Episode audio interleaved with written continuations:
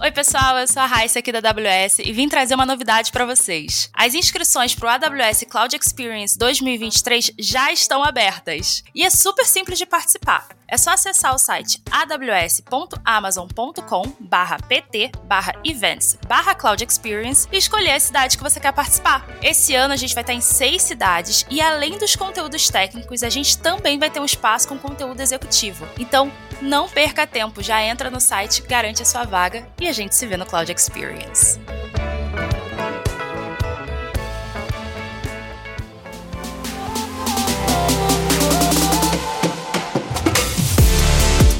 Fala galera topzera, como vocês estão? Fernando Sapata por aqui para mais um episódio do podcast oficial da AWS no Brasil. E hoje não estou sozinho. Queria trazer aqui para os nossos microfones pela primeira vez no nosso podcast, Tiago, que é arquiteto de soluções aqui na firma. Tiago, bem-vindo, se apresenta para a galera.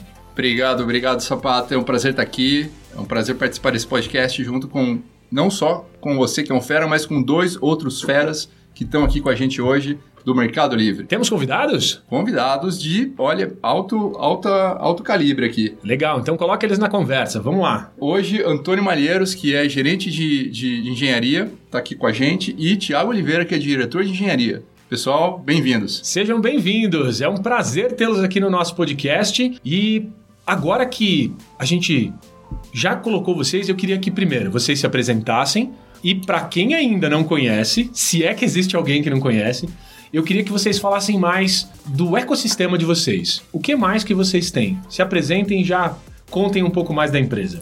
Legal, deixa eu me apresentar aqui. Obrigado, Sapata. Obrigado, Thiago, aí, pelo convite. Estou aqui com o Thiago também. Bom, temos multi-AZ de Thiago, é isso? Temos multi-AZ com o Thiago, é exatamente. São dois Thiagos. Dois Thiagos. Tem que ter Podcast redundância. Cluster. Podcast resiliente. É resiliente, é isso. tem redundância. Tem redundância. Bom, Antônio Malheiros, me chamo de Tony no Mercado Livre. É, estou como gerente de engenharia, como o Thiago comentou. É, e hoje atuo com os times de Platform Security dentro da estrutura do Thiago Oliveira. Vou passar para ele comentar um pouquinho, se apresentar e também falar sobre os números do Mercado Livre. Beleza, pessoal? É, pode me chamar de Thiago Oliveira, mas pode também me chamar de Oliveira ou de Thiago. Mas a grande questão é, é, é, justamente o prazer de estar aqui com vocês, de esse podcast aí super requisitado, super consumido, que tem compartilhado muitas informações e muito conhecimento pessoal. E hoje eu também estou aqui muito feliz de poder participar desse podcast primeiro. É, como o Tony comentou, estou, estou aqui no Mercado Livre, sou responsável pela diretoria de Platform Security dentro da estrutura de Cloud and Platform, que é justamente, é, daqui a pouco eu vou explicar um pouco mais como que é a estrutura e o que, que é de fato Cloud and Platform. Só para contar um pouquinho sobre mim, eu tenho uma trajetória aí de mais de 22 anos de trabalhando na indústria de tecnologia, trabalhei já em diversas frentes com estratégia de tecnologia, gerenciamento de risco, crise, operações, é, é de modernização, de agilidade e principalmente com core financeiro e bancário regulatório, assim, a, a estrada é um pouco é um pouco longa, não parece, mas é um pouquinho longa.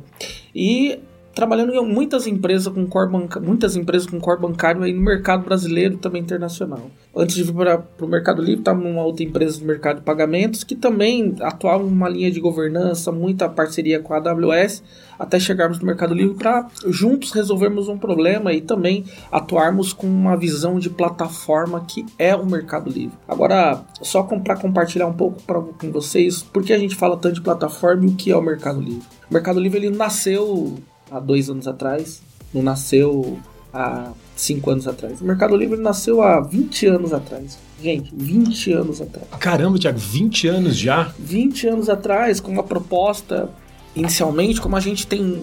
É, hoje, a gente, enquanto tech, a gente tem alguns alguns preconceitos, podemos dizer assim, né? Porque quando a gente começa a falar de monolito, tem aquele preconceito, né? O Mercado Livre nasceu com monolito, um Melijar, dentro de uma garagem, eh, idealizado pelos nossos fundadores. É uma proposta, efetivamente, de democratizar o comércio, democratizar o comércio e os serviços financeiros para transformar a vida das pessoas. E só para você ter ideia, é, o Mercado Livre ele impacta hoje Daqui a pouco eu entro no ponto, mas o Mercado Livre ele impacta hoje mais de 900 mil famílias, é, gerando a sua renda principal através da plataforma de e-commerce, de, de crédito. Ou seja, é, não é apenas. Nós não nos reconhecemos como uma empresa de e-commerce, mas sim uma empresa de tecnologia que provê e democratiza os serviços financeiros e o comércio para milhões de pessoas na América Latina.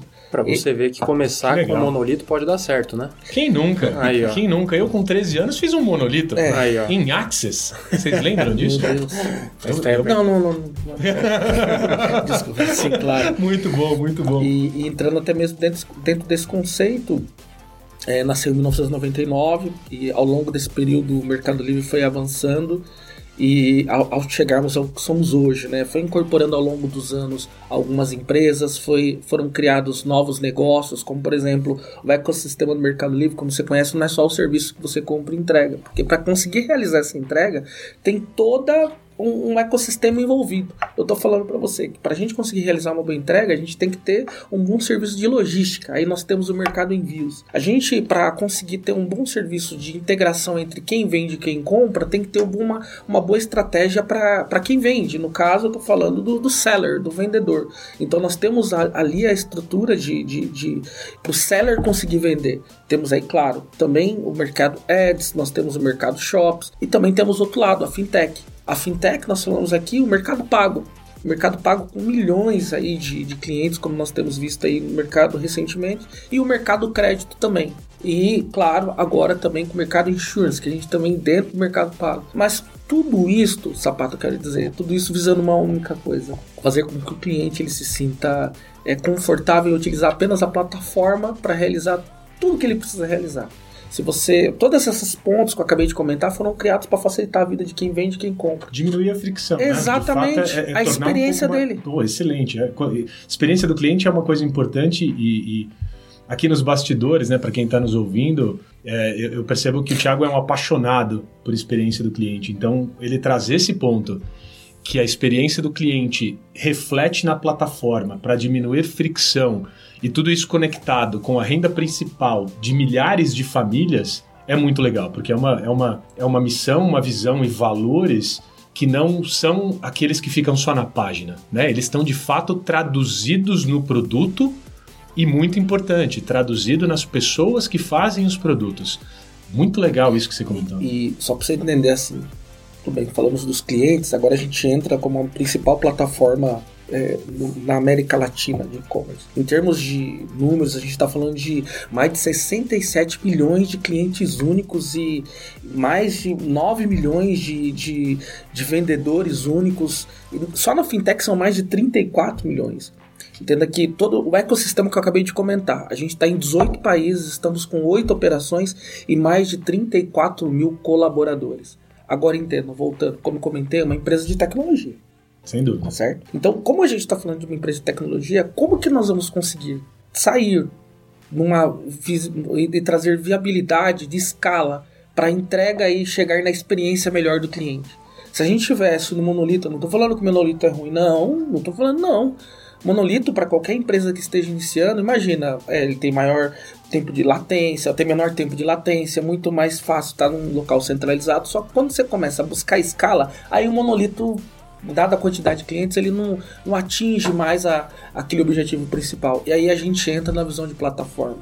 Quando a gente começa a falar de plataforma, é quando foi evoluído. O mercado livre saiu do, do, monolito, entrou para o Meli Cloud, e aí chegamos que nós temos hoje dentro da área de Cloud and Platform, que é o chamado Fury, que depois vocês que estão nos ouvindo podem buscar aí no, podem buscar aí no YouTube, que vocês vão conseguir encontrar alguns vídeos explicando um pouco mais de detalhe. Mas esta plataforma que foi criada para conseguir dar suporte e reduzir a frição para todos os desenvolvedores, eu estou falando em mais de 12 mil desenvolvedores no Mercado Livre, desenvolvedores, digo, pessoas na área de tecnologia, eu estou falando que essa plataforma dá suporte para trabalhar até com quatro provi cloud providers.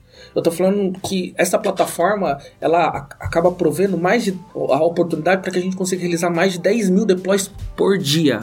Por dia. É, são mais de 17 mil bases de dados, mais de 24 mil microserviços. Porque no final, micro, aquele monolito acabou se transformando em microserviços para conseguir dar muito mais vazão. E com isso, eu estou falando de 100 mil instâncias. para rodar sabe quanto de RPM? RPM, que é algo que me impressionou desde quando eu cheguei aqui no Mercado Livre. A gente está falando de 700 milhões de RPM, ou seja, requisições por minuto. Eu não vou nem falar por segundo, mas 700 milhões de RPM e tudo isso sendo é, numa linha que, se, que é padronizada para o desenvolvedor, na esteira de desenvolvimento, eu estou falando pipeline, que foi construído internamente. O pipeline tá ali. Toda a monitoração também tá ali dentro do Fury. Então você acaba tendo um arcabouço que facilita para que o desenvolvimento ele seja muito mais o desenvolvedor ele tenha muito mais uma experiência de desenvolvimento ótima para que ele consiga é, otimizar o tempo de entrega daquilo que ele está buscando a plataforma ela vem justamente para viabilizar isso. A gente, a gente começa a escutar muito sobre plataforma engineering aí no mercado. O Mercado Livre já está há algum tempo com isto em, em plena é, utilização que acaba favorecendo o que a gente vê hoje, em termos de time to marketing, em termos de, de satisfação de quem consome e inclusive em termos de experiência do desenvolvedor. E aí a gente entra em alguns outros pontos. Isso, isso que você comentou é, é interessante, né? Platform Engineering, que vocês já, já praticam há algum tempo, e para o consumidor, né? para quem está nos ouvindo agora, né? um ouvinte do podcast, um consumidor de vocês. Isso é abstrato, né? Então, a, a, são números que as pessoas, é, como cliente, elas não têm a menor ideia e que, de fato, é algo que importa. Porém, você trouxe uma, uma questão interessantíssima. Eu comecei a desenvolver com 13 anos. Né? Muito tempo atrás eu comecei a desenvolver em Basic, reescrevendo joguinhos que vinham no, no Basic. E de, né, era, era muito louco. E de lá para cá, eu, eu sempre pensava como que a experiência do desenvolvedor ela pode ser melhor. E depois que eu comecei a fazer isso profissionalmente, eu fui para o mundo do Java, eu brinco que eu é, é, demorava uma semana para fazer o setup do meu workspace no Eclipse. Quando funcionava. E aí eu vejo recentemente, né, de sei lá, cinco anos para cá, as empresas olhando e falando assim, caramba, como que eu torno a vida do meu dev mais simples para que ele seja mais produtivo, para que ele entregue melhor e no final ajudar o cliente que está lá comprando. Mas tudo isso é abstrato.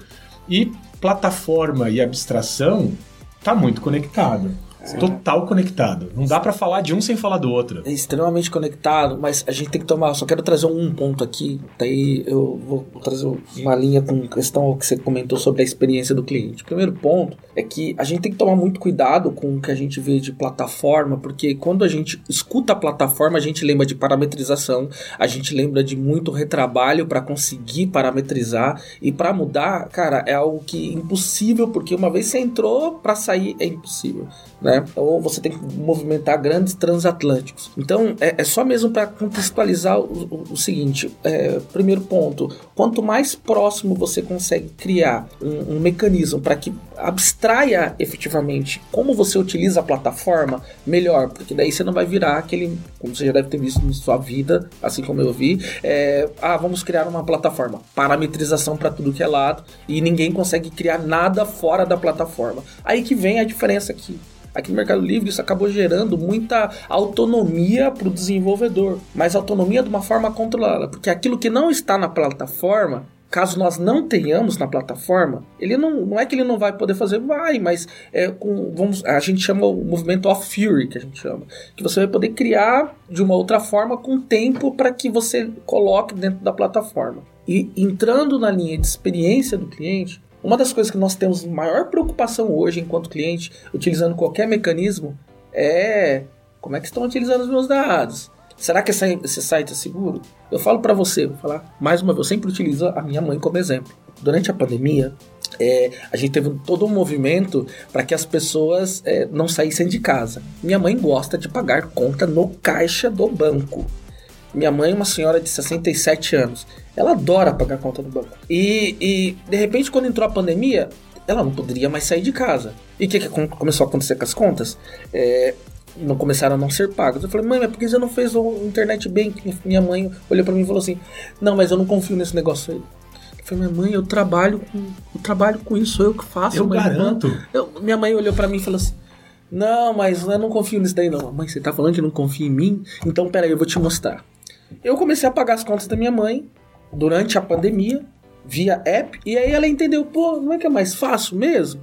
E durante a pandemia teve essa, essa inclusão digital, assim como teve no Brasil, no mundo, de entrar dentro desse ambiente, ambiente mais digital.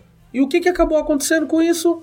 É muita, muita insegurança, mas também muitos, muitas pessoas com más intenções que acabaram se aproveitando das pessoas que não tinham todo esse conhecimento. Mas sempre pensamos nisso. Aí vem é, o objetivo principal da, da, da, área que eu atuo hoje, né? Não apenas de prover a segurança, mas de uma visão cross, uma visão plataformizada, para que o desenvolvedor não tenha que se preocupar em desenvolver algo que ele não é especialista. Quem são, quem são as equipes especialistas em desenvolver é, capabilities, produtos de segurança? A equipe de plataforma de segurança que está comigo. E aí, é claro, surge aquela dúvida, né? E aí, qual a diferença? Como assim, Thiago, plataforma de segurança? A gente pode começar por alguns conceitos aqui que o Tony ele pode compartilhar com a gente aí isso, um pouco. Isso, eu, isso é legal, né? Quando a gente fala de, de conceito. Quando eu fui escrever meu primeiro livro, um dos meus mentores, né? Meu chefe aqui na Amazon, o, Gus. Salve, Gus. Você vai nos ouvir aí, espero. E se não ouvir também, sacanagem, né? Você que começou esse podcast lá atrás, então fica a dica. É, e ele falava né, que a tecnologia, ela, ela, o tempo passa, né, ela pode ficar obsoleta. Os conceitos são perenes. Sim. E um conceito que eu acho interessantíssimo, e, e Tony, queria que você explorasse isso com a gente, que aqui no bastidor a gente falou um pouco, qual é a diferença entre autenticação e autorização, porque isso aqui é quase que mítico, sim, né? Sim. O desenvolvedor, quando você vai falar com o dev, fala, não, precisamos fazer um negócio aqui, autenticação e autorização. Ele fala assim, o quê? Comer, passar no cabelo? Não é? Tem, tem, tem um mito. Explora pra gente, Tony, qual é a diferença o que, que é Vamos lá. autenticação e autorização? Vamos lá. Eu acho que são, são dois conceitos que parecem é, simples assim quando a, gente, quando a gente fala, mas se a gente vai se aprofundar um pouco mais, eles têm diferenças importantes, né? E autorização, principalmente, ela tem uma complexidade é muito grande, né? E eu acho que quando a gente fala de times de plataforma que ajudam nisso, é exatamente extrair essa complexidade do dia a dia dos times, né? Então a autenticação, ela tem a ver com a identificação da pessoa, então saber o Tony é essa pessoa que está acessando, e aí a tecnologia que vai resolver por trás dessa autenticação, seja OpenID, seja FIDO, seja qual mecanismo for, né? É, ele tem o objetivo de identificar a pessoa. E a autorização seria saber o que, que ela pode fazer e o que ela não pode. Então imagina que você está fazendo um pagamento pagamento e você foi identificado como fraudador, né? Você não pode mais você fazer aquela ação, né? Então tem que bloquear isso. E como que a gente faz isso? A gente tem que criar um mecanismo de forma cross, né? Tem várias formas de resolver que depois a gente pode é, aprofundar e abordar um pouquinho mais para frente. E eu queria comentar também vinculado a isso que tem um ranking do OASP, né? Não sei se todo mundo está familiarizado. O OASP, o, OASP, o famoso né? top 10 da OASP. Que é sempre utilizado como uma carta aí, né? Não é? A galera fala, tá no top 10 da OASP. É, já vira uma, uma carta importante. Mas o OASP, bom, é, o acrônimo é Open Web é, Application Security Project, né? É uma organização sem fins lucrativos que basicamente eles compilam riscos de segurança, né?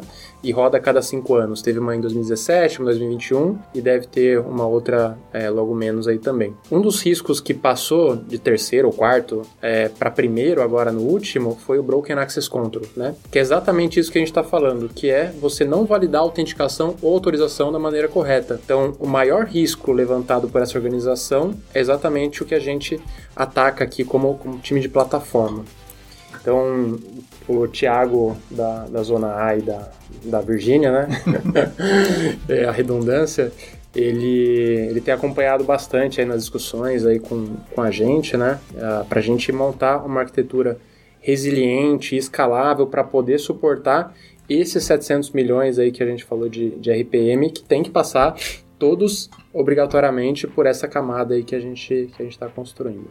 E, esses números que o Mary está colocando aqui, que o, que o Tony está tá colocando, são impressionantes, né? Quando a gente tem qualquer tipo de problema na computação, quando a escala é pequena, o problema pode até parecer fácil. Ah, como é que eu vou autenticar um usuário? Bom, vou checar o nome de usuário e a senha dele, vou colocar um if ali no código e se bater, eu libero. Parece simples. Mas quando a gente passa para uma escala com esses números que eles estão apresentando para a gente, qualquer problema simples se torna um problema super complexo e super sofisticado. E Tony, hoje vocês têm uma plataforma de segurança que trata esses dois temas de segura, de autenticação e de autorização. E o que, que vocês estão usando para implementar e resolver esse problema lá no Meli? Legal. Bom, acho que tem algumas formas de, de resolver isso, né? Acho que quem é desenvolvedor ou quem tem um time de desenvolvimento está escutando a gente deve imaginar, bom, eu posso, que nem o Thiago falou, fazer um if lá no meu código, ver se você está autenticado, se está autorizado, né?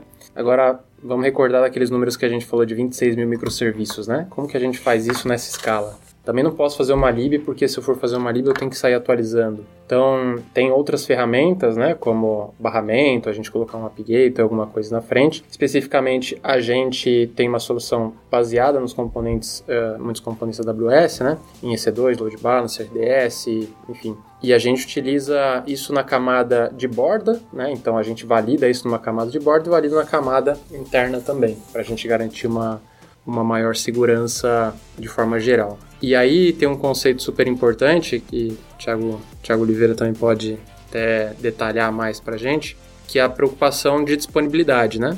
É, em a gente falar sobre, muito se fala sobre SRE, sobre práticas de SRE, e a gente, quando foi desenhar essa solução, a gente discutiu muito como que a gente pode tornar ela resiliente, rápida, confiável, enfim, e definir os objetivos dessa dessa solução para ela continuar e seguir operando aí, né? Eu, eu, eu gostaria até de baixar um pouquinho uma, uma, um seguinte ponto sobre o conceito, né? Às vezes a gente está pensando muito da autorização da autenticação, aquela parte do login. Né? É, quando a gente fala de autenticação e autorização, é muito nessa parte do login. Mas quando a gente começar a aprofundar um pouco mais na camada que a gente de fato atua, é, não, não, é ali. É, é, é um pouco mais. Como a gente comentou, a gente está falando de mais de 24 mil serviços. Imagina mais de 24 mil serviços ter que criar a solução de como é, quem pode com, é, chamar um determinado endpoint, quem pode é, utilizar alguma alguma propriedade de um algum atributo de, uma, de, um, de um componente ou um, uma informação de algum campo é, dentro desses 24 mil serviços. Imagine como que seria difícil administrar. E uma das grandes vulnerabilidades que tem mencionada pelo Tony no ASP é justamente isso. A gente não tem uma camada que valide quem pode chamar o quê. Se simplesmente você for expor um endpoint numa camada pública e não tiver nenhuma proteção interna, não apenas, claro, do provedor cloud que você possui, estou falando de IAM, estou falando de algumas outras situações, não, não é apenas isso. Isso é apenas uma primeira camada. A gente começa a entrar em outras, outros tipos de validações. Que tipo de validação? Você, um provedor externo, por exemplo, a gente tem um, Mercado Livre a gente trabalha muito com sellers e grandes sellers, eles têm uma camada de integração direta. Integração direta porque eles utilizam todos os mecanismos, até mesmo para controlar o estoque deles, todos os POS. Tem várias integrações, seja Mercado Pago ou e-commerce. Então, imagina se você, é, se qualquer um pudesse chamar um endpoint nosso e consultar a nossa base. Se qualquer um fosse consultar um endpoint nosso para fazer um solicitar um pagamento. É, e nós sabemos que as pessoas com uma intenção não tão boa são criativas. E é a, o que mais e a, tem, né, Thiago? E a todo momento eles criam novos subterfúgios para conseguir é, é, fazer as coisas do mal. Aqui é a luta do bem contra o mal. Nós somos os Avengers, né? Nós somos os Avengers nesse sentido. Em que, em que situação? Existem vários universos paralelos. Sim, várias tentativas e várias formas de, criadas ou que estão ainda criando nesse momento. Eu vou te falar uma coisa: tem gente criando, tentando criar uma forma para acessar. Então, o que eu trazendo só um, um comportamento para ti, não é qualquer um que pode chamar um endpoint do Mercado Livre. Para chamar um endpoint do Mercado Livre, tem que ter um mecanismo que, que, que uma troca que existe entre nós para validar se você é uma pessoa que pode chamar a gente. Mas não só isso. Depois que você chamou a gente, tem outra camada. Qual camada? O que você está tentando acessar, você pode acessar? Uma coisa é, você pode acessar a gente. Outra coisa é, o que você está tentando acessar, você pode acessar. Ah, aí, ficou, tá vendo um exemplo prático de autenticação e autorização. Tá, tá então, é e depois disso, não, né, não, uma coisa é, o que você está chamando? Você pode chamar a gente. Você pode acessar algumas coisas, mas você pode fazer outras. Você tá assim, é, a gente começa a entrar em algumas camadas que eu, eu penso e vejo, né, a gente está entrando numa linha de plataforma mesmo. O desenvolvedor tem que construir todos esses mecanismos. Isto a gente está falando um momento lúdico que eu trouxe aqui, o que, que é autenticação e o que é autorização. Porque às vezes a gente, por, por, por um vínculo mais prático do nosso cérebro, a gente fala, não, é, é o login. Né? É, e, é tá o... longe de ser o login. Não, é, é, só a pontinha do iceberg. Né? É, porque a gente tem uma, outras camadas de segurança, né? Mas é, é, vai muito além internamente também que a gente está falando internamente, que é um, outros pontos que tem no OASP, de como que os problemas de segurança acontecem muitas vezes, de acordo com o OASP, acontecem dentro de casa mesmo. É, antigamente, até uma estatística que eu lembro, não sei se ainda é verdade, vocês podem me ajudar. Antigamente, é, uh, tinha uma, um número que mais de 90% das tentativas de ataque ou fraudes aconteciam é, internamente, né, por falhas internas de segurança. Sim ou processo, ou tecnologia. É, e aí é, é, uma parada interessante que é, não basta eu olhar né, para quem está tentando uhum. é, é, criar algum mecanismo para burlar o processo ou sair do caminho feliz, né, como eu chamo carinhosamente, mas internamente como que eu crio mecanismos de proteção, auditoria, controle, para que de fato nós conseguimos nós conseguimos garantir que a plataforma ela é segura dentro e fora do, do, negócio. E aí a, a, plataforma me parece ser a, a, melhor resposta. E aí já entra uma pergunta, queria que vocês emendassem uhum, aí um uhum. pouco desse raciocínio. Qual é o tamanho do desafio para construir uma plataforma? E, e vale um parênteses importante aqui. Quando eu vejo segurança, eu vejo segurança como algo quanto mais transparente for, melhor é. Por quê? Porque eu evito esquecimento né? Uhum. Porque nas minhas andanças já na, durante a minha carreira eu via muito guideline de como implementar segurança em microserviços, blá blá blá. Só que se a pessoa não ler ou se ela esquecer, não adiantou nada ter o guideline. Sim. Então sim. Eu, eu, eu sou eu sou adepto do modelo de guardrail. Né? Eu prefiro ter guardrails e, e, e eu, eu acredito muito que plataforma é o melhor jeito de abstrair e criar guardrails para que o meu desenvolvedor tenha liberdade para criar e resolver problema de negócio. Uhum. A missão dele não é resolver problema de segurança. Sim. E aí entra a minha pergunta para vocês. Falem mais do desafio para manter 25, 26 mil microserviços seguros com mais de 12 mil desenvolvedores. Então, falem mais. Como, como que é isso para vocês? O tamanho do desafio? Que abordagens vocês optaram por seguir de estratégia de plataforma, time e tudo mais que vocês quiserem acrescentar nesse, nessa resposta. Acho que eu posso começar e o Tony compartilha. É, tudo vem de uma orientação sobre qual é o propósito da empresa, qual é a cultura da empresa. Né? É, é, é, importante falar sobre cultura porque a estratégia a qual e a estrutura a qual os sistemas são desenvolvidos eles refletem muito a cultura da empresa. Grande Conway. É, Lei de Conway, 1967. esse... Para quem não conhece Conway, vale, vale né, Tiago? Vale então, buscar. a Lei de Conway, né, pesquisem aí, ela diz que uma organização que possui uma estrutura de comunicação monolítica, ela produz soluções monolíticas. E o contrário também é verdade, né, Tiago? Sim. Uma empresa que tem um monolito, ela tem, possivelmente, uma estrutura de comunicação monolítica ou verticalizada. Grande Conway, fica aqui Gostou, a né? nossa menção. Nossa, eu senti uma empolgação. ah, grande Conway. É, cara, então, é, o que que acontece? É, é, o salto que a gente já começa a perceber desde a história do Mercado Livre aconteceu justamente quando é, mudou a forma qual o, estava estruturada a tecnologia. Como eu disse, autonomia e principalmente pensando numa coisa muito importante. Tem um termo interno que nós chamamos beta contínuo, que é uma visão sempre de evolução, e também um outro chamado subtract impact, que é o que? A gente é, subtrair para impactar. Ou seja, não termos tantas sobreposições de desenvolvimento entre as áreas, para que as áreas em si se preocupem com o objetivo alvo delas. Por exemplo, nós temos mercado pago. O, a, o, pessoal que é responsável pela estratégia do mercado pago, claro que eles entendem, estudam segurança, mas toda a estratégia de plataforma, eu estou falando de fundação, aquele mais baixo nível mesmo, de, eu estou falando do core, é, eles não precisariam se preocupar porque o Fury vai prover para eles. Aí a gente entra naquele outro conceito. Nós temos a plataforma core, a plataforma operacional e nós temos as linhas de negócio. Isso a gente está falando de um diagrama que internamente nós utilizamos, que é o, o moto, que é o que justamente como que nós é, especializamos as plataformas para que, para que a gente consiga atingir com mais rapidez quem? Quem mais precisa. Quem mais precisa? O dev, ele não tem que se preocupar com aquilo que ele não tem especialidade. Isso mitiga risco, né, Thiago? Mitigação de risco e, como eu disse, o Subtract Impact. Ao invés dele se preocupar em ter que conhecer o detalhe do desenvolvimento, de como que funcionam as autenticações entre as camadas de bordas e as camadas internas, o Tony comentou de API, API Gateway, não. Ele se preocupa em como fomentar o negócio utilizando as capabilities. Então, ele entende que quanto mais ele utiliza uma plataforma, mais rápido ele vai chegar do ponto A ou B. Eu estou falando de uma plataforma operacional e utilizando uma plataforma core de foundations, né, que daí é a estrutura que a gente está ali com Git Narducci, que é o meu diretor sênior na estratégia do Sebas Barros. Mas é justamente com essa visão. Mas aí o Tony ele compartilha um pouco mais em como que a gente consegue expandir isso. Porque é, quando a gente fala de plataforma, é algo sempre difícil. Porque todo mundo quer construir plataforma. Exato. E tem, tem, um desafio também que eu acho que vale vocês explorarem, que é uma, é uma parada é, é interessante. Plataforma, ela, ela pode ter sucesso por dois motivos.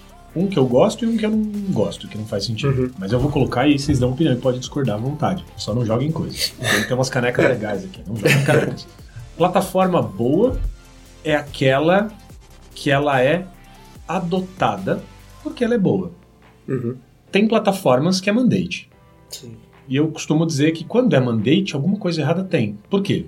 A, a plataforma, na minha visão, e, e, aí é opinião pura, ela, ela tem que ser desejada e não desejável.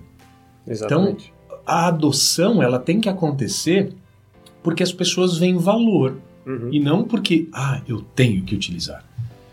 Vocês devem ter tido um desafio gigantesco para tornar a plataforma de vocês desejável a ponto que não seja discutido a não utilização. Porque ela é tão boa, tão boa, tão boa, que eu vou usar, e, e resgatando, fazendo um, um, um callback no que o Thiago colocou, a gente tem um caminho feliz, um caminho trilhado. E tem o off-road, né? Que ele começou aqui, ele comentou como off-fury tem o off-road. Você pode ir, mas vai dar mais trabalho. Exatamente. Fala mais é. da, do desafio, gostei eu, disso. Eu acho que a, a estratégia legal aqui nesse sentido é a gente não limitar, né? Se você quiser ir pelo outro caminho, não tem uma limitação, uma obrigação. Mas tem Só um rail. Esse outro caminho, ele tem alguns pênaltis para você. Então você tem, vai ter que se preocupar com observabilidade, com segurança, com exposição de dados, coisas que a plataforma já vai resolver para você. É, só que se a gente pensar, nem sempre foi assim também, né? Não nasceu a empresa empresa com todo esse mecanismo e tal. É, o Fury nasceu mais ou menos em 2015. E aí, depois que nasceu, que foi agregando serviços, as pessoas começaram a ver o valor e começaram a fazer essa migração e adoção. Então, é uma coisa gradativa, né? Então, o Thiago comentou aqui de times de pilares específicos, né? Esses times, eles têm metas que estão muito mais ligadas a negócio, a entrega, a time to market, que eles têm que fazer coisas mais rápido. E a gente, como time de plataforma, entrega as ferramentas para que isso seja possível. Então, você imagina se o time de desenvolvimento ele vai começar hoje um projeto tipo o Insurance que o Thiago comentou, que é uma BO enfim, nova. Imagina se esse projeto fosse começar, teria que começar no start pensando em observabilidade, pensando em segurança, pensando em um monte de coisa. Para lançar um produto sozinho, ele já ia ter que demorar três meses ali. Então, puxa, esse tempo que a gente economizou para a empresa no final, é muito melhor você ter um time de plataforma se preocupando em fazer isso de forma cross escalável, né? E especializado, né? E especializado, exatamente. Então, enfim, é, concordo, concordo com a afirmação aí que não é bom ser um obrigatório, né? Tem que ser um negócio que as pessoas vejam o valor e adotem gradativamente. E, e, a plataforma do Fury ela está em constante evolução, né? Eu imagino que essas funcionalidades que vocês estão tratando aqui, anos atrás, não, não faziam parte, mas hoje, hoje fazem parte e já incorporam. Né? Então acho que é interessante ver que a empresa cresceu um monte, cresceu muito e a plataforma também tem crescido junto com a empresa, não é isso? Esse é o famoso beta contínuo. Que legal. Faz parte da cultura. É, porque, por exemplo, essa minha estrutura, essa área que eu estou hoje, ela tem em média quase três anos, né? Justamente porque várias áreas estavam construindo plataformas de segurança, então entenderam que era melhor é, a gente criar um, uma, uma, área específica que tem como objetivo principal a criação de capabilities de segurança para as áreas. Né, é, produtos de segurança, entenda? É uma área que cria produtos de segurança para as áreas de produto, entende? Total. E Vocês aí... habilitam as áreas de produto mais atreladas a negócio a entregarem melhor e mais rápido dentro de guias Exato. E, e, uma coisa que você comentou aqui com relação a, a, a como disseminar isso de uma forma desejável. É, eu vou te contar um, um, um, um, que nós temos aqui, por exemplo, o programa de quem está entrando no Mercado Livre, os júniors, por exemplo. Tem um programa chamado IT Bootcamp. Né? O que, que acontece? É, são contratados analistas júniores selecionados aí de, durante vários requisitos aí no mercado e, e ficam três meses apenas estudando a plataforma, entendendo como que é a cultura da empresa, entendendo como fazer deploy em ambiente produtivo, entendendo as áreas, e somente após esse período é que elas são é, deliberadas para as áreas que os, os, as próprias áreas de tecnologia veem, opa, já temos é, é, bootcampers prontos para a gente trazer para dentro da nossa área. E, claro, todo investimento. O Fury tem uma documentação detalhada sobre cada componente quando você tem a dúvida, para ser muito mais self-service, né, não depender. A gente começa a trabalhar com incentivos, como você mencionou, incentivos para melhorar até mesmo a entrega, até não ter que criar capability de observabilidade. É, temos também comunidades internas do Fury para conseguir viabilizar é, é, dúvidas, para a gente viabilizar o suporte.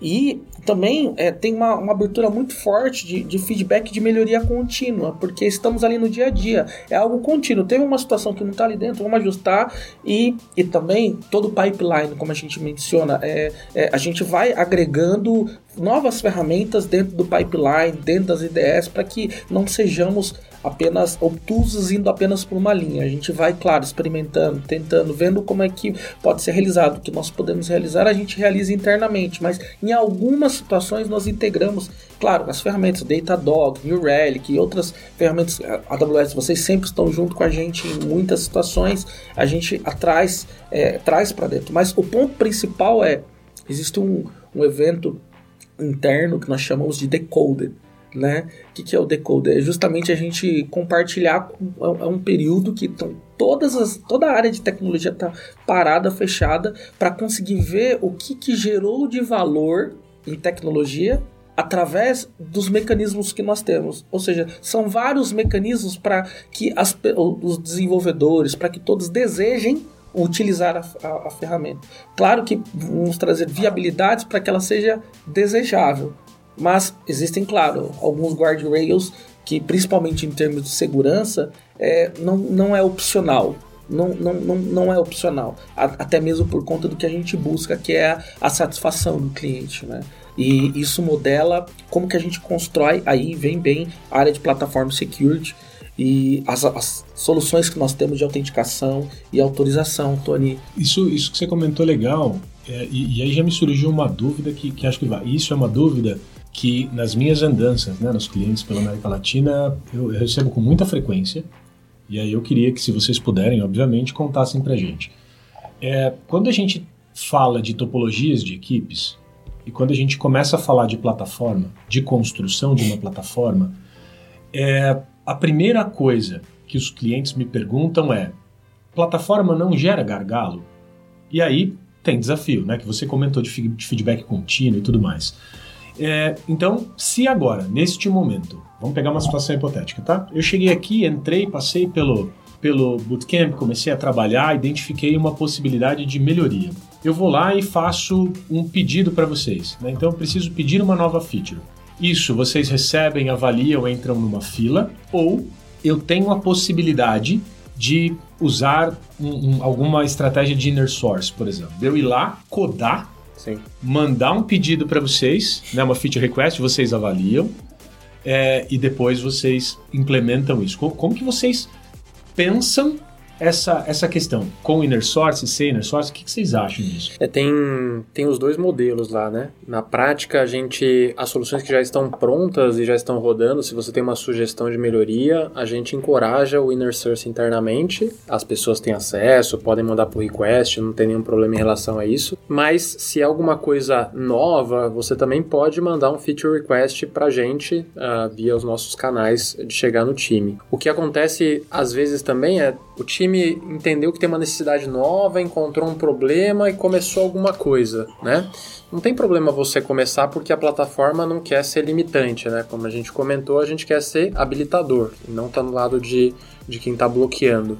Então você pode começar e depois, quando a gente for desenvolver com plataforma, a gente talvez a, obtenha isso que você já estava utilizando e tente reestruturar pensando em mais cross, colocando mais casos de uso como plataforma. Você incorpora. Exatamente, exatamente. Isso acontece muito lá. Então o time começou com uma solução que era boa, estava funcionando bem naquele contexto. Puxa, como que a gente amplia ela para ser mais utilizada e vem trabalhar aqui em plataforma? O Thiago sabe que é uma coisa que, que acontece bastante, a gente busca essa sinergia com o Subtraction Impact, né? Então, como que a gente pode pegar essa mesma solução e distribuir ela para muito mais casos, né? Legal. E, e como que vocês veem essa questão de duplicidade? Por quê? Vou, vou entrar nesse ponto e aí estou é, trazendo um pouco da cultura que a gente tem aqui na Amazon e, e queria entender com vocês como vocês fazem. Porque é, aqui a gente acredita que é muito melhor ter vários do que não ter nenhum. Uhum. Né? Então, eu, eu vejo muito cliente com esse medo de falar assim, não, Sapata, mas aqui, se você desenvolver a sua solução e ele desenvolver outra, e aí, sabe, vai ter um monte. Uhum. E aí, de novo, um monte é melhor do que nenhum. Uhum. E aí eu gostei do que vocês comentaram dessa de, de incorporar. Como que vocês veem duplicidade? Como vocês tratam isso dentro da cultura de vocês? Da, da... Eu, eu gostei do termo, né? Subtract to Impact. Como, como vocês veem isso? Bom, a gente, a gente sabe que numa estrutura de 12 mil desenvolvedores é impossível você conseguir controlar não ter duplicidade. Duplicidade vai acontecer em alguns momentos. Só que como a gente já tem esse mindset provocado pela própria companhia da gente tentar fazer coisas com maior eficiência, já tem essa, por naturalidade, buscar se já tem alguma coisa feita. O que pode acontecer é a pessoa achar que não está feita por alguma comunicação e começar a fazer alguma coisa, né? Eu acho que a chave é identificar isso rápido, né? A gente tem mecanismo de identificar isso rápido para tentar não ter muito retrabalho, porque se avança muito as duas duplicidades, depois para você unir, estandarizar isso como plataforma também tem um custo alto, né? E aí tem que ver se o custo é maior de unir isso no futuro ou se deixar tudo travado, né?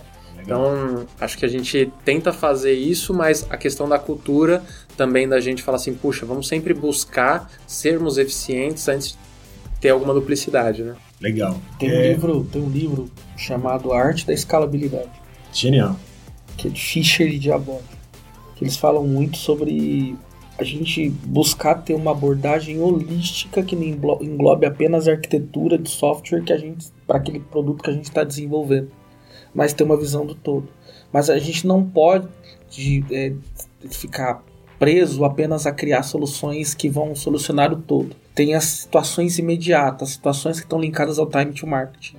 Claro que aquela solução, dado a grandiosidade, pode ser que, dado a comunicação, algo escape. Porém, dá, com, com essa visão de, de, de propagação das áreas, de comunicação das áreas, esses tipos de conceitos e conversas acabam surgindo onde encontram semelhanças.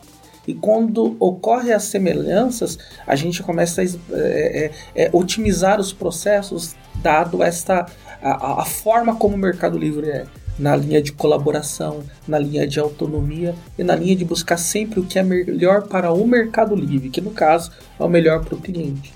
Em termos de segurança, o que eu falo para você, a gente a, a começa a atingir muito mais isso dado a, a, satisfação. A gente começa a perceber a satisfação que o cliente tem hoje. Quando você entra dentro do aplicativo do Mercado Livre, você se sente seguro total para comprar, para vender, porque você sabe que ali não tem nenhuma falha você consegue perceber que a, a, satisfação de todas as pessoas que estão aqui, América Latina, Brasil, é alta, não, não tem objetivo. Não é, não é apenas porque é um aplicativo legal que entrega rápido, mas tem todo um ecossistema é, que dá todo esse suporte.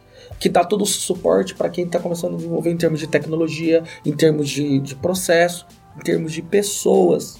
Aí você já sabe onde eu estou querendo tocar né, na, no, no ponto-chave para qualquer área de tecnologia. Não são apenas, não é apenas código. O código é reflexo das pessoas que estão sendo influenciadas pela cultura da empresa. Então a gente esbarra no, na tríplice, né? Tecnologia, processo e pessoas. E olhando para a segurança vai justamente nessa linha, né? Onde a gente chegou. Onde a gente chegou hoje, como o Tony comentou, em como que a gente consegue antecipar algumas situações e como que a gente consegue atingir a satisfação do cliente. Mas olhando para a segurança, é justamente isso. A plataforma ela vem justamente para viabilizar. Muitos colegas de mercado sempre perguntam como que é, criou, como que é esse dia a dia. O dia a dia é de muita colaboração, uma história que foi iniciada, como, como o Tony comentou, em 2015, mas está em crescente evolução com muitas trocas é, e sempre buscando romper aqueles silos que acontecem nas áreas de tecnologia. Você, você antecipou uma pergunta, não estava no nosso no nosso script, mas eu, eu, eu não posso deixar, porque quando a gente conta para o convidado, né, todas as perguntas que a gente vai fazer, o convidado se prepara. Né? Uhum. E eu, obviamente, eu gosto de, de aproveitar os nossos convidados de uma maneira diferente. É, mas o Thiago, de forma brilhante, eu acho que ele antecipou a, a minha pergunta, mas acho que vale a gente tocar nisso é, novamente. Thiago Oliveira é uma referência no mercado. Thiago, como é liderar uma equipe como essa que você lidera, que tem um propósito e uma missão tão importante que é cuidar de segurança? E você falou de pessoas, então eu, eu gostei como é liderar? Qual que é o teu principal desafio hoje na cadeira? O que, que, você, que, que você leva para o teu time para manter essa galera motivada e continuar nesse propósito? Como que você faz isso? Tiago, agora é hora de falar bem de mim, hein? Agora... eu ia falar como é lider, favor, liderar o Tony, mas eu achei é. que ia ser muito direto. É. eu, eu vou te dizer que eu tenho a experiência de estar aqui no Mercado Livre e estar trabalhando com os melhores profissionais que eu já trabalhei na minha vida. Assim, Tony, pede aumento. Agora, agora é a hora, anotei essa, hein? Faz teu nome. É, sendo muito pragmático, os profissionais são muito capacitados, muito capacitados mesmo. E eu vou dizer para ti que hoje o maior desafio de manter motivado é a gente olhar para o retrospecto que aconteceu nos últimos anos em termos de, de, de sociedade em si. A, a sociedade, uma visão de sobrevivência. É, a pandemia veio e mudou muito a mente de muitas pessoas. Algumas pessoas entraram em situações de emocionais mesmo que precisavam de ter um apoio da liderança. É, eu vejo muito isso no Mercado Livre, desde quando estava dentro do processo para entrar no Mercado Livre, a facilidade para você acessar todos os diferentes níveis. Um achatamento, que eu digo, da gestão. Uma gestão é, que não é. É claro que nós temos algumas situações que necessitam ter uma visão mais hierárquica, mas eu vejo uma, uma, uma gestão muito humaniz, humanizada, que se preocupa efetivamente com o indivíduo não, é, são 12 mil, 12 mil pessoas aproximadamente na área de tecnologia e aumentando, mas eu vejo a preocupação com o indivíduo, porque são pessoas gerando produtos para pessoas. E muitas vezes quem está consumindo aquele produto de, que, o, de tecnologia que está sendo utilizado no e-commerce é, somos nós mesmos. Então é, tem toda essa experiência que tem um, tem um termo no Gartner chamado Total Experience que fala é quando é, existe um bom DX, que é o Developer Experience, um bom UX, que a gente está falando de User Experience, e um bom é, é, e um bom CX, que é o Customer Experience, o produto não tem como dar errado, porque está sendo bom para todo mundo não é quem apenas se preocupa com o cliente, não é apenas quem se preocupa com a usabilidade, não é apenas quem se preocupa com o desenvolvimento, é quem se preocupa com o objetivo principal, que é o do Mercado Livre, que é democratizar o comércio, os serviços financeiros para toda a América Latina, impactando milhões de pessoas. E isso começa por dentro. O que eu falo para você, o maior desafio hoje é, com relação à, à gestão é gerir os talentos, que são muitos talentos e conseguir conectá-los com os mais diversos assuntos que existem é, dentro do próprio Mercado Livre, para que eles consigam é, utilizar todo o potencial que eles possuem para fazer o que é melhor para o cliente, melhor para o Mercado Livre o melhor para aquele amigo que está do lado trabalhando ou a, a alguma distância. Eu tenho é, equipes com multiculturais. Eu tenho equipes que estão na Argentina, equipes que estão na Colômbia, e temos algumas pessoas no Uruguai e temos pessoas aqui no Brasil, ou seja, multicultural. Cada um tem a sua cultura diferenciada. Esse é o Mercado Livre, que é uma empresa argentina, mas que é a maior e-commerce da América Latina que está mais aí, como eu comentei, mais de 18 países. É, é uma diversidade cultural que exige uma preparação nossa, não apenas num quesito técnico, porque eu tenho que conversar e conseguir conversar tecnicamente com meus com as pessoas que estão que estamos trabalhando juntos. porque eles são meus, eles são do Mercado Livre. E, e, e se eu não consigo conversar com ele, daí muda também a gestão. É, não é apenas aquele formato anterior do gestorzão, diretorzão, que tá ali, não sabe o que está acontecendo, só dá ordem e bate na mesa. Não, a gente está próximo, respirando o dia a dia do cliente, respirando o dia a dia da equipe. Então, o que eu falo para você é que hoje, uma das maiores, um dos maiores desafios é como gerenciar bem os talentos e como manter motivado. A motivação, ela não pode ser uma motivação extrínseca, tem que ser uma motivação intrínseca. Por isso que eu volto em olhar o, o gerido como, como indivíduo e não apenas como mais um. Aí por isso o achatamento. Mercado Livre, a gente, a gente tem vários livros aí, como Team Topologies, que fala como é, criar times, como estruturar times, mas a visão vem do, da acessibilidade, estar sempre acessível, de estar não apenas preocupado com a entrega, mas sim com o indivíduo e maximizar e abrir caminhos para que eles possam utilizar a criatividade para conseguir trazer o, o valor que efetivamente o Mercado Livre já enxerga em cada um dos colaboradores. Nós estamos juntos co-criando o Mercado Livre. Essa é a visão e é mais um dos, dos, dos pontos e direcionadores do propósito do Mercado Livre. Propósito, essa é a palavra, curti. E sempre, é, o, o, o Thiago ele, ele gosta de ler, né? Ele, ele cita sempre literatura na, na, na fala, o que é muito legal, porque reforça aquela nossa ideia, né, de que o conceito ele é perene. E, e falando em livro, é, eu cresci ouvindo aquela frase. Né? Então, na vida você precisa plantar uma árvore, ter filhos e escrever um livro. E eu passei pela jornada de escrita de um livro no passado num primeiro momento foi um susto, porque o e era um livro de segurança, né? Foi um convite por WhatsApp quase meia-noite e eu achei que era brincadeira, né? De um de um brother aqui dentro, que é o Marcelo Zillo, uma referência também nesse mundo de segurança. É, e aí eu, eu entrei, né? Por confiar nele, as pessoas que estavam comigo também, e foi uma experiência interessante que ao final eu prometi nunca mais fazer de novo. e recentemente, há mais ou menos umas, umas três semanas, eu assinei para escrever o meu segundo livro. Tiago, você está nessa jornada. Eu queria que você falasse sobre o livro. E você falou muito de experiência do cliente, né? propósito, a gente falou de liderança. Eu queria que você falasse sobre o livro. Fala mais para a gente como está sendo essa jornada, quando sai, qual que é a ideia do livro. Vamos, vamos dar um spoiler para a galera aqui. É, alguns anos atrás, eu quero citar aqui o João Bezerra, que foi um diretor meu numa, instituição financeira. Ele me, me convidou para uma sala dada uma experimentação que ele ia realizar dentro dessa instituição financeira, que era implementar e trazer a disciplina de SRE, né, de Site Reliability Engineering, para essa instituição financeira. Eu lembro até hoje que quando eu entrei dentro da sala, eu não sabia nem o que, que era SRE, mas é, por algumas situações no momento, é, eu fui aquela pessoa que todo mundo quando olhou, ah, vamos fazer um experimento em alguma área. Eu tava, não sei, eu tava distraído pensando, meu, eu tenho que estudar isso. E de repente eu vi todo mundo olhando para mim e falando, então, Thiago, você, parabéns, né? Como assim experimentar?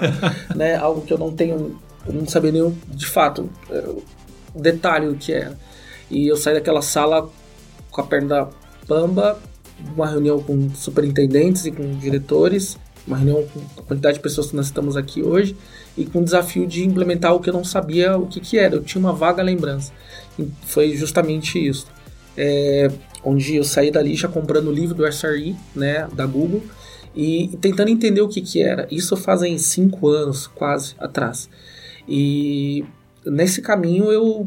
É, diversos desafios em implementar, conseguimos implementar todas as disciplinas e passamos por uma um momento de aculturamento e, e, e, e é, como, como que eu digo naturalização para o Brasil, né? Porque cada cultura tem a sua forma tro de é, tropicalização, né? tropicalização é, desse mecanismo. E o que, que aconteceu? É, vários amigos no mercado implementaram isso comigo e em várias empresas começaram a implementar também essa disciplina. Alguns anos atrás virou febre aqui no Brasil. Eu lembro que até hoje, quando a gente buscava no LinkedIn SRI, há uns 5 anos atrás, tinha uns 500, umas 500 pessoas. E a meta era influenciar o mercado e não influenciar apenas a instituição que eu estava. E hoje são mais de 5, mais de 10 mil pessoas hoje que falam nisso. Nessa visão, eu me tornei professor de, de, de, de, certificações SRI, professor de certificação DevOps, dei aulas em faculdades sobre SRI, sobre DevOps, sobre estratégia de implementação, como o pós-implementação. E um amigo, é, cerca de dois anos atrás, ele comentou comigo: Thiago, você já implementou em todos os lugares, você faz mentoria, por que você não, não cria um livro? Eu falei: é muita coisa para conseguir realizar isso sozinho. Aí vem um grande amigo chamado Antônio Muniz, que ele já tinha alguns livros da jornada colaborativa, falou, Thiago, por que você não faz um livro de SRI pensando em como que foi a jornada aqui no Brasil? Este é o novo, esse é o nome do livro, SRI no Brasil, a jornada, onde eu convidei aproximadamente 30 amigos de todas as principais instituições financeiras ou do mercado que você vê hoje, para escrever cada um deles um capítulo sobre qual foi a experiência deles, cases, sobre qual foi a experiência deles, que situações que eles passaram, para que as pessoas que vão implementar ou que estão nesse meio do caminho consigam enxergar de, de uma forma tropicalizada, escrito por brasileiros. Pra você ter ideia, o livro do SRI do Google, ele foi escrito por vários engenheiros do Google, inclusive um dos revisores desse livro é uma das pessoas que foi revisor do livro do Google Google também. Então, aqui no Brasil fizemos a versão brasileira.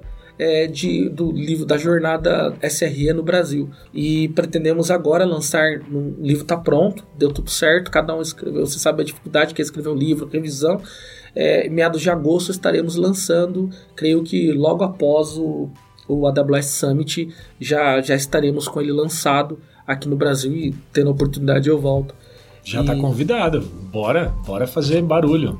Mas eu, eu gostaria mesmo de, assim, já entrando nos meios finais, eu gostaria muito é, de, de agradecer, mas principalmente pensar é, e falar com as empresas. Não estou falando para vocês que é a solução mágica, porque cada empresa tem o seu momento. O Mercado Livre ele chegou no momento onde a plataforma já estava no nível de amadurecimento a qual pudessem utilizar plataformas, e aí plataforma core, plataformas operacionais, e nem sempre é, a solução para sua empresa, para o local onde você está, é apenas criar uma plataforma porque às vezes o nível de, entenda bem, de maturidade e até mesmo modelo topológico da empresa não está pronto para aquilo ainda. Porque é, não pode nascer a TI e vai criar uma plataforma, não. Tem todo um ecossistema envolvido. Pessoas e cultura, né? Pessoas, Você falou bastante de pessoas e cultura aqui. E, e, e então, é, é só para compartilhar isso, porque não é a bala de prata, tá, pessoal? Não é a Silver Bullet aí que, não, vou resolver criar plataforma. Não, algumas coisas antes precisam ser alteradas e vai é, de uma visão holística de toda a empresa. Como você cria os produtos, como você cria as soluções, como você contrata as pessoas e qual a mentalidade que você quer desenvolver nas pessoas.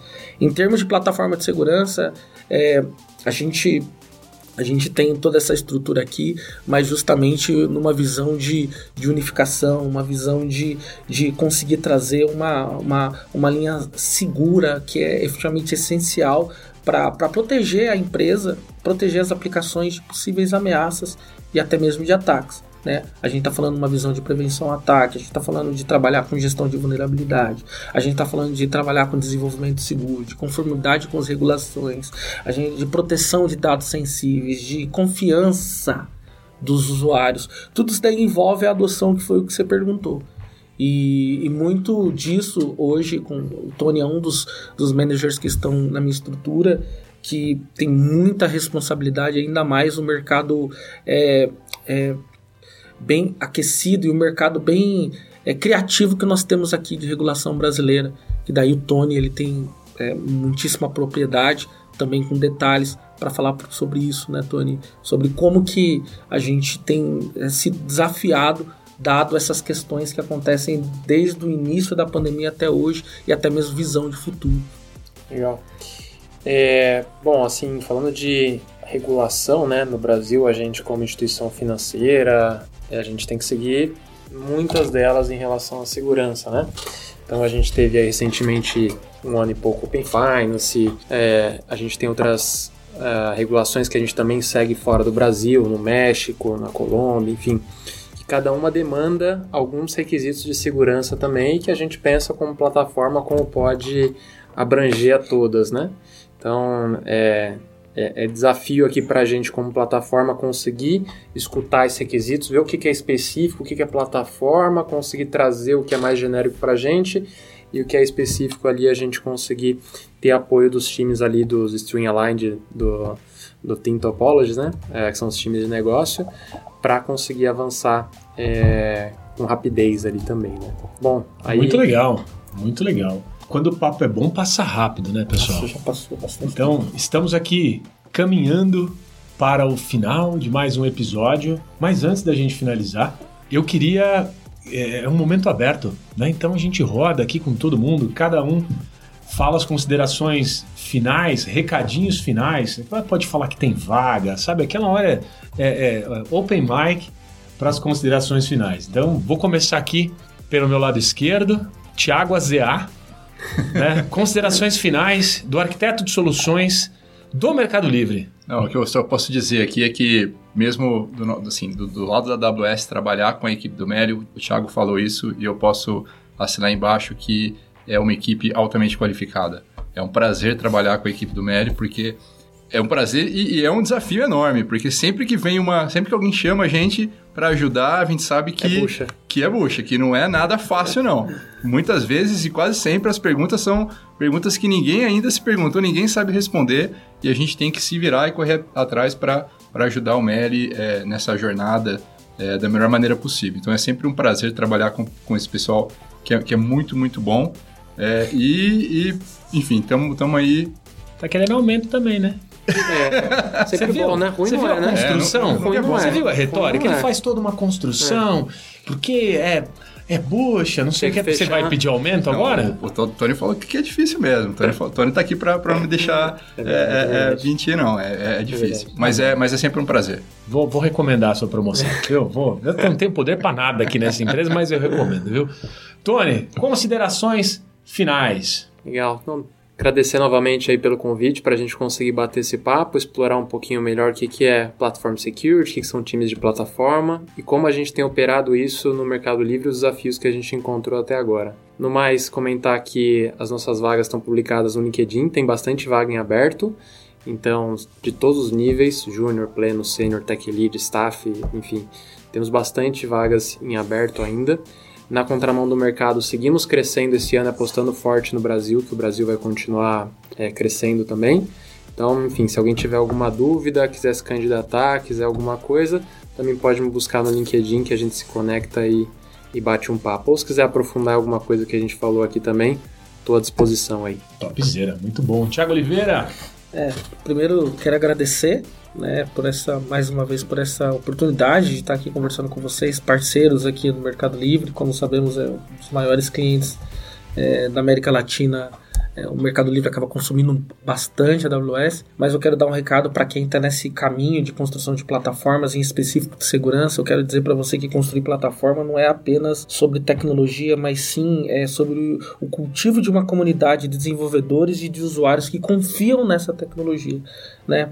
E a verdadeira, a verdadeira medida de uma plataforma de sucesso, ela não está apenas no código que está sendo desenvolvido, mas como ela capacita os seus usuários a criar e a inovar.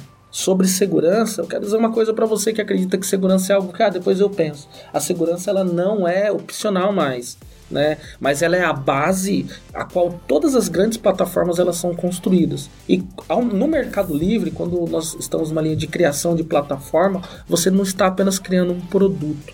Você está moldando e criando o futuro da tecnologia. Se você quer criar o futuro, venha trabalhar com, conosco no Mercado Livre. Temos aí, você pode entrar dentro do Meli Careers, né? É, dentro do próprio site do Mercado Livre temos links de acesso que vão direto para lá com diversas oportunidades que com certeza é, vão se enquadrar dentro do que você pensa como carreira. Pode dizer para você, o Mercado Livre é uma das melhores empresas para se trabalhar no Brasil, na América Latina.